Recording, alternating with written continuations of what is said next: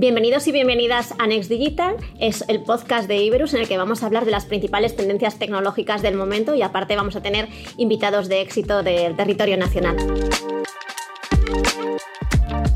Hoy tenemos un invitado especial, Héctor Mainar, que es el director de digital de Football Emotion. Bienvenido. Gracias.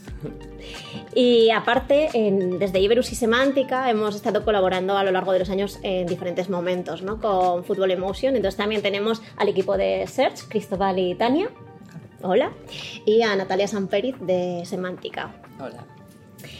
Eh, bueno, Football Emotion ha, tenido un increíble crecimiento a lo largo de los 21 años de, trayectoria, ¿no? Y, habéis crecido mucho como equipo, como negocio, no sé cómo ha sido todo este proceso. Pues hemos vivido la experiencia completa, o sea, desde que casi no teníamos medios para hacer e-commerce y cuando no estaba muy maduro el sector en España como para comprarte material deportivo por internet, con la complejidad de las tallas, de las inseguridades y demás. Eh, claro, empezamos vendiendo zapatillas por internet en 2001 eh, hasta ahora que ya somos una empresa con bastante más recursos. Entonces, desde una empresa que éramos 5 o 6 personas intentando hacer todo el, todo el proyecto de Football Emotion, hasta ahora que somos más de 400, eh, claro, los medios han ido creciendo, la facturación ha ido creciendo, entonces ha sido una oportunidad de, ir creando contenido digital, experiencias en tiendas físicas que también seguimos considerando relevantes, eh, muchísimo contenido, muchísima especialización y eso, pues desde 2001 que has dicho, arrancamos con una tienda pequeñita y venta por catálogo. En 2010 lanzamos eh, la página web más parecida a la actual, que seguimos evolucionando desde entonces, y ese fue como realmente el momento de, vale, vale, estamos haciendo cosas en serio en cuanto a comercio electrónico. Y desde que lanzamos esa página, todos los números han ido acompañando, con lo cual el equipo ha ido creciendo. Pues antes eh, no teníamos más que una persona para mantener la web, ahora un equipo de contenidos, un equipo para la fotografía de la web, un equipo eh, para la parte de marketing, eh, muchísimos desarrolladores y con la peculiaridad de que nosotros hacemos casi todo el desarrollo de forma interna, lo cual nos permitirá adaptando un poco la tecnología a lo que necesitamos y es un poco nuestra historia, algo digital, pero algo muy de tocar el material, nuestro propio almacén y, es como hemos ido evolucionando desde ese momento. A lo largo de todos estos años habéis tenido como varios momentos clave y uno de los primeros así que me viene a la mente es el cambio ¿no? de solo porteros a Fútbol Emotion, que claro, fue un cambio de marca, pero que supone también muchas decisiones en cuanto a lo digital. ¿no? Sí, eh, fue bastante crítico, o sea, era siempre explicar que no éramos solo porteros, se nos había quedado ya corto el nombre porque vendíamos botas de fútbol, eh, vendíamos muchísimo producto licenciado de equipos, entonces tanto por internacionalizar como por llegar a más mercado, el nombre se nos quedaba, se nos quedaba corto. Entonces eh, cambiamos a Fútbol Emotion con todo lo que implica, eh, cambios de rótulos, cambio de dominio, cambios de mil cosas que afectan a la compañía y eso fue 2016 y ahora estamos en un proceso no tan agresivo, pero sí que en cuanto a internacionalización y demás hemos considerado el hacer el cambio de, de nuestra imagen corporativa, también para dar soporte a nuevos verticales de otros deportes que vamos a lanzar siempre con el concepto de no ser los del fútbol que ahora venden no sé qué, sino, no, no, van a ser páginas especialistas, contenido especialista, eh, material premium de cada deporte y ahora estamos en esa segunda transición y sí, o sea, esto hemos vivido muchas fases y es que nuestra empresa cada seis meses es una empresa diferente completamente y la velocidad es bastante loca. Está bien, hay que asumir nuevos retos, ir evolucionando y, coger las ventajas del mercado ah, rápidamente.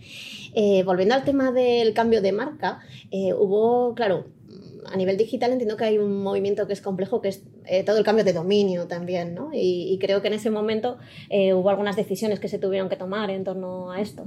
Sí, bueno, cuando empezamos a trabajar fue justo con, con el cambio de marca, que suponía pues hacer un cambio total. También había una penalización que estaban por, por Phantom.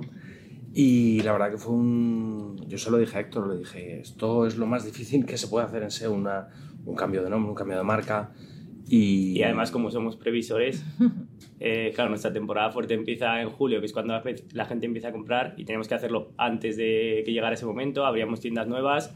Entonces me acuerdo que cambiamos el 5 de junio, pero igual empezamos a hablar del tema en mayo. Sí, sí. En mayo, en mayo Para sumar reto. Yo creo recordar que se hizo en mayo y nos lo avanzaríais en abril. Entonces fue no, pero la verdad que con esos cambios, todos los cambios que nos solicitaban, eh, habéis sido siempre una empresa muy ágil, porque pedíamos un cambio de lo que fuera técnico y, la velocidad era de 24, 36 horas, estaba ya implementado cualquier cambio, entonces fue un poco más fácil el hacerlo porque había un equipo técnico detrás que estaba muy implicado en el, en el proyecto. Y yo diría que el éxito de, ese plan de migración, de pasar de soloporteros.com a futbolemotion.com, fue la combinación de distintas acciones. De, no, eh, a nivel SEO, eh, el reto era pasar la autoridad de un dominio a otro, entonces ahí, más allá de las redirecciones, tuvimos que hacer muchos esfuerzos a nivel de revisiones, estuvimos todo un mes revisando para que no se nos escapara nada,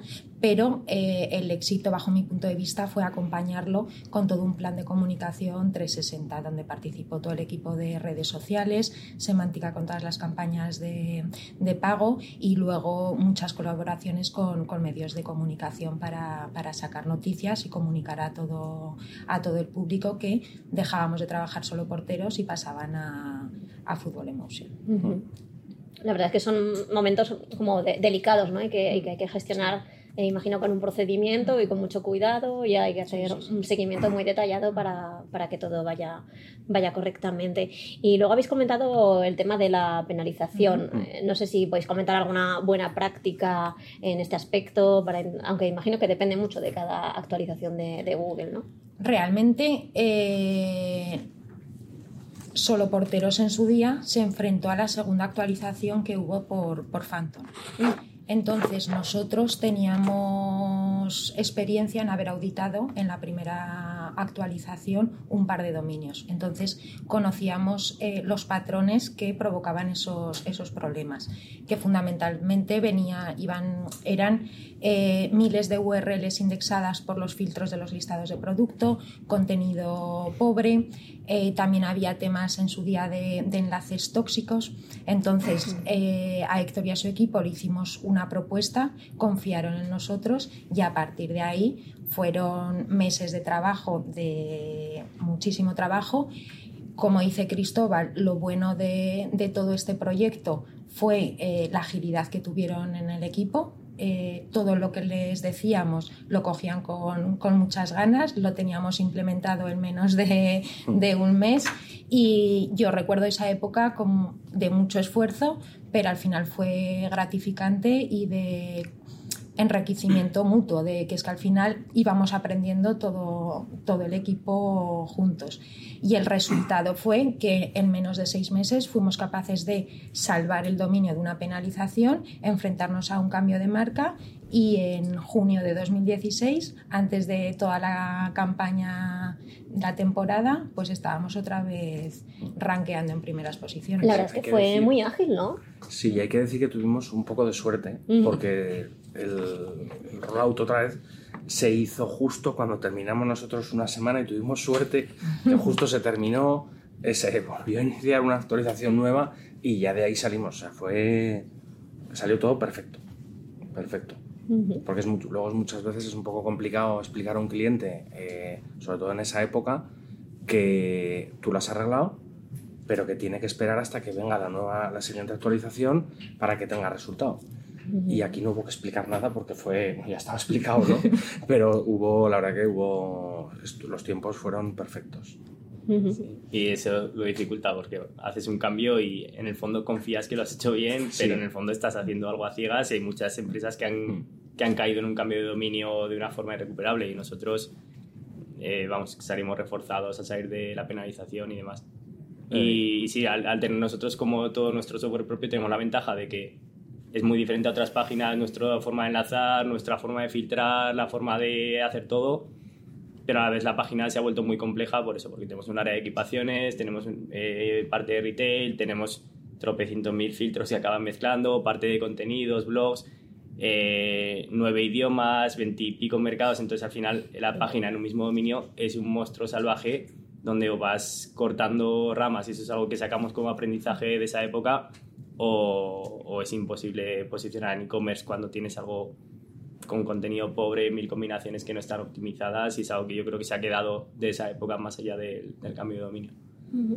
La verdad es que hay que ser amigo de Google, hay que llevarse bien con Google, hay que llevar a cabo muy buenas prácticas para evitar penalizaciones y, luego también hay otro tipo de, acciones que se pueden llevar a cabo para tener, ganar esa visibilidad, ¿no? como por ejemplo con campañas de pago, etcétera. Que imagino que podemos contar un poquito eh, qué estrategias se ha llevado a nivel de campañas de pago, también para ganar visibilidad con esa expansión internacional, ¿no? Sí, aquí históricamente nosotros casi nos envalentonamos de no, si tenemos tanto SEO, tanto posicionamiento que casi no hacemos publicidad. Y, y claro, cuando empezamos igual eso servía, pero, pero hoy sería impensable sacar un negocio sin apoyo de, de campañas de pago. Y de hecho lo experimentamos nosotros mismos cuando vamos a un país. El SEO, no eres nadie en ese mercado, no tienes contenidos, nadie te conoce, no tienes imagen de marca y la forma realmente de agilizar y de ir creciendo es la parte de tráfico de pago ahí estamos siempre con la ambición de, vale, ¿hasta cuánto soportamos de inversión? ¿Cuánto más podemos crecer? Porque eh, somos una empresa que también mira mucho el margen, que los precios somos muy pares de las marcas y no entramos nunca en batalla de precios. Y el conseguir hilar las diferentes campañas con, ahora creo que tenemos en la web activos 30.000 productos o algo así, tantos canales, tantos métodos y demás, es algo que es magia y, ahí tenemos a, a Natalia.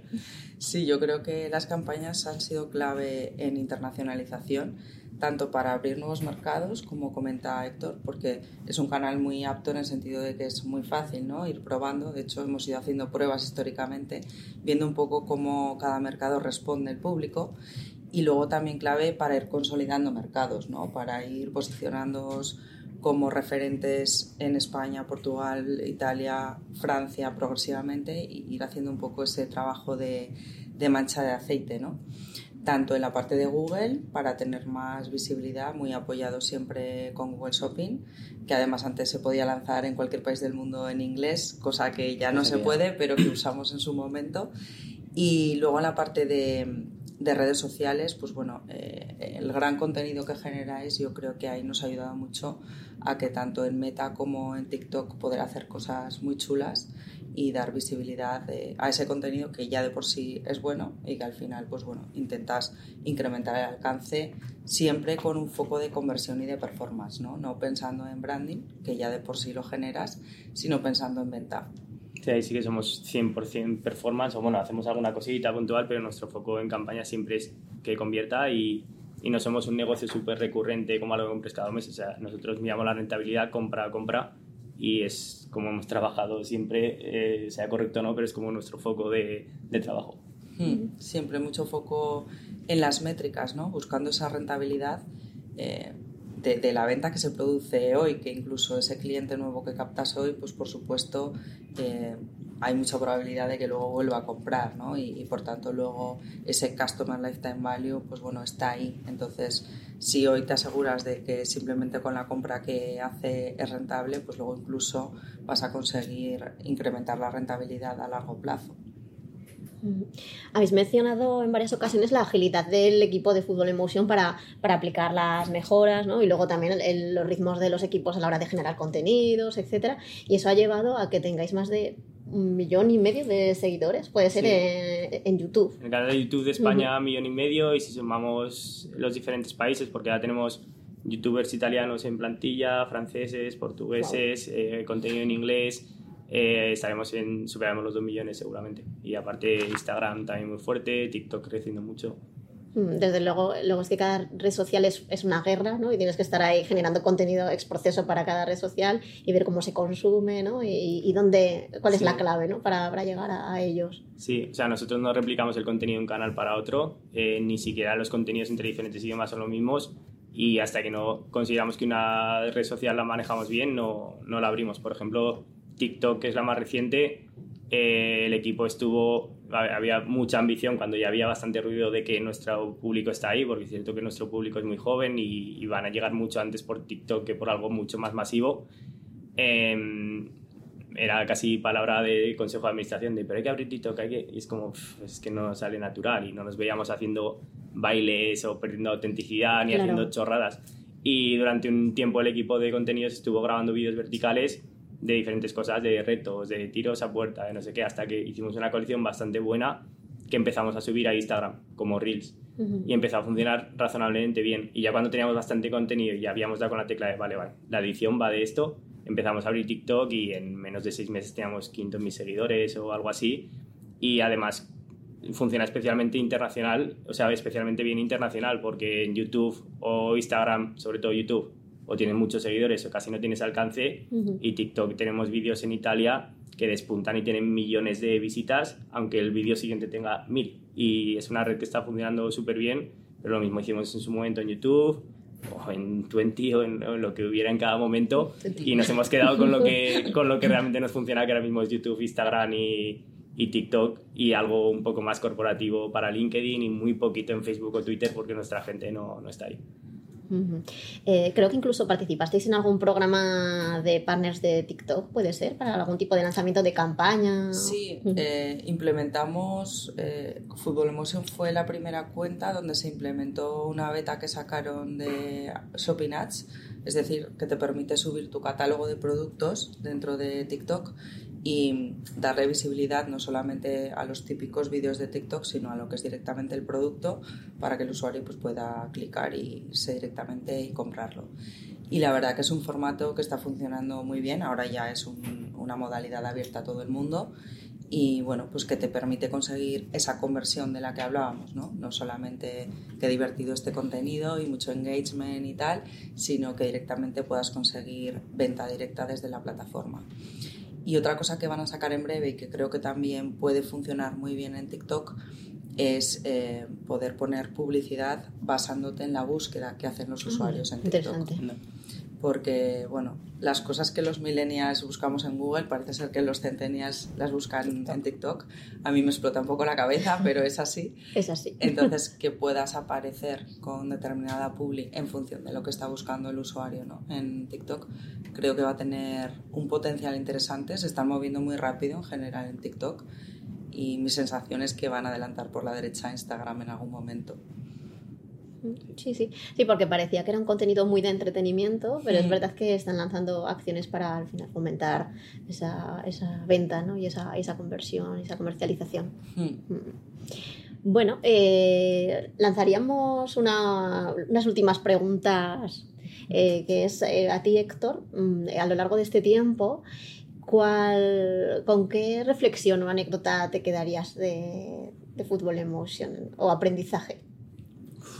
A vivir en, en un 80% de control. O sea, estamos haciendo tantos proyectos siempre, tantas cosas, tanto que realmente nuestro ritmo es vertiginoso y, y lo que se necesita en cada momento de la empresa es diferente completamente.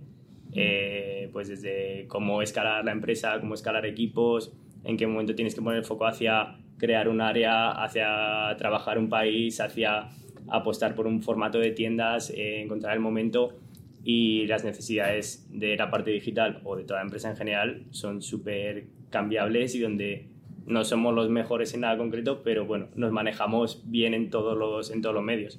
Y pues ahora, por ejemplo, vamos a abrir almacén en Latinoamérica, que es algo que no dominamos, pero es un reto nuevo a nivel digital, a nivel de proveedores, a nivel de pagos, a nivel de fraude, a nivel de gestión de algo donde no estás físicamente. Eh, y, y en cada momento está pasando algo diferente que, la parte digital tiene que acompañar a negocios siempre y dotarla de marketing y dotarla de, de, contenido, de creatividad y tal, porque eso es algo que respiramos y que es lo que más, lo que más nos diferencia, yo creo. A nivel de campañas de pago y deseo, no sé si queréis hacer alguna recomendación para proyectos que estén en un punto similar al de Football Emotion. Bueno, en cuanto a internacionalización, yo creo que es muy importante hacer esa validación que estábamos comentando, ¿no? Porque los países más cercanos y más obvios parece que los conocemos más, pero cuando Fútbol se planteaba, pues, ¿qué puede ser mejor? Croacia, Ucrania, Turquía, países que no conocemos tanto, que tienen idiomas un poco más extraños para nosotros y que, por supuesto, lleva un trabajo brutal detrás de traducciones y de todo lo que hay que hacer, ¿no?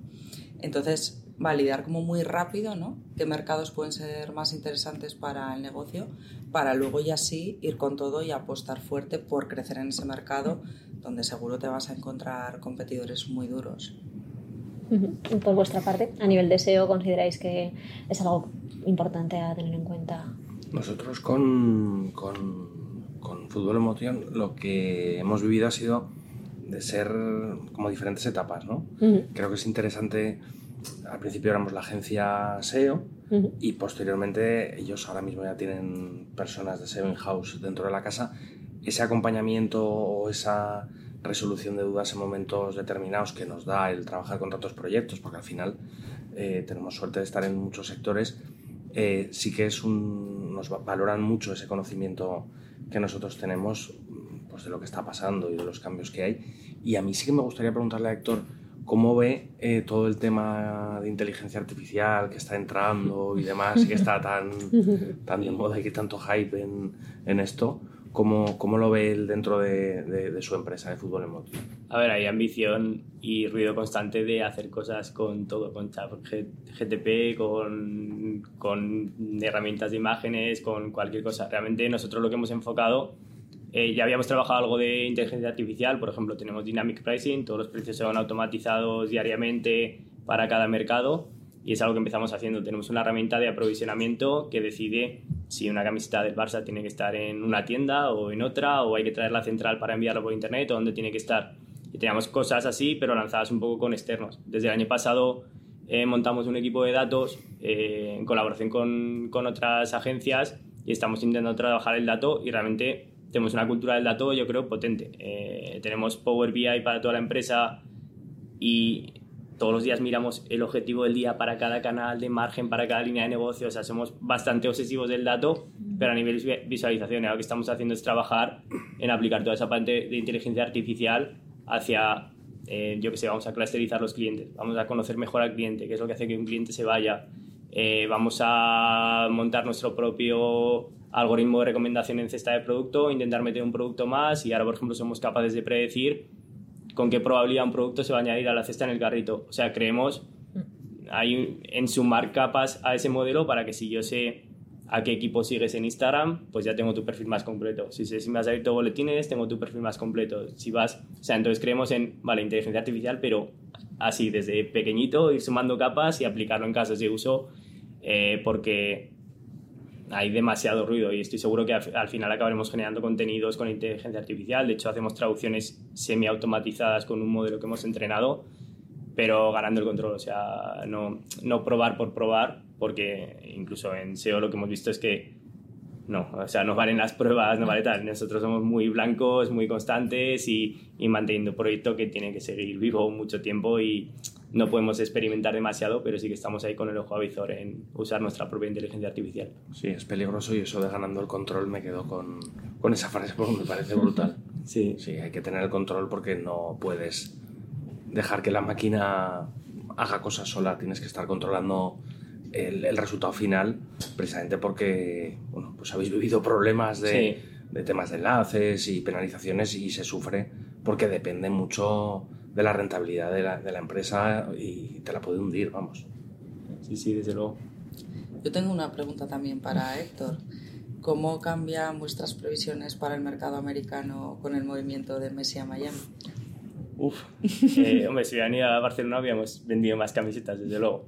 Eh, el mercado americano no es algo que trabajemos explícitamente, o sea, sí que tenemos pedidos y demás, pero si hubiera estado en Europa hubiera sido mejor, desde luego. ¿Sí? Eh, sí, sí. ¿No crees que puede ser una oportunidad también? Sí, pero, o sea, Estados Unidos lo tenemos que tener en el radar porque es mundial dentro de poco en, en, Estados Unidos, entonces nosotros ahora que empezamos desde México tenemos que empezar a pensar, el, vale, como nuestro almacén de México hay alguna posibilidad de llegar al menos al público latino desde ahí, hay posibilidades de hacer cosas, pero ahora mismo eh, nos pilla con muy poca estructura hecha en, en Estados Unidos como para que la cosa funcione. Pero, pero sí, de momento, en el minuto que ficharon, ya teníamos foto con la camiseta, ya habíamos actualizado el perfil de Messi, porque además de los productos, pues tenemos páginas creadas para diferentes cosas como las botas de Leo Messi, no sé qué, y todo ese tipo de cosas, mantenerlo actualizado, eh, estamos muy avisor. Pero bueno, por ahora no, no, creo que tenga un impacto descomunal, pero si hubiera menos tenido camisetitas eh, de un equipo español con él, hubiera, hubiera sido mejor. Bueno, pues hasta aquí el primer podcast de Next Digital. Muchas gracias, Héctor, por ser nuestro primer invitado. A vosotros por la invitación. Gracias también, Natalia, Cristóbal y Tania, por aportar vuestra visión. Y muchas gracias a todos por ver el vídeo y podéis seguirnos en nuestras redes sociales para ver siguientes entrevistas.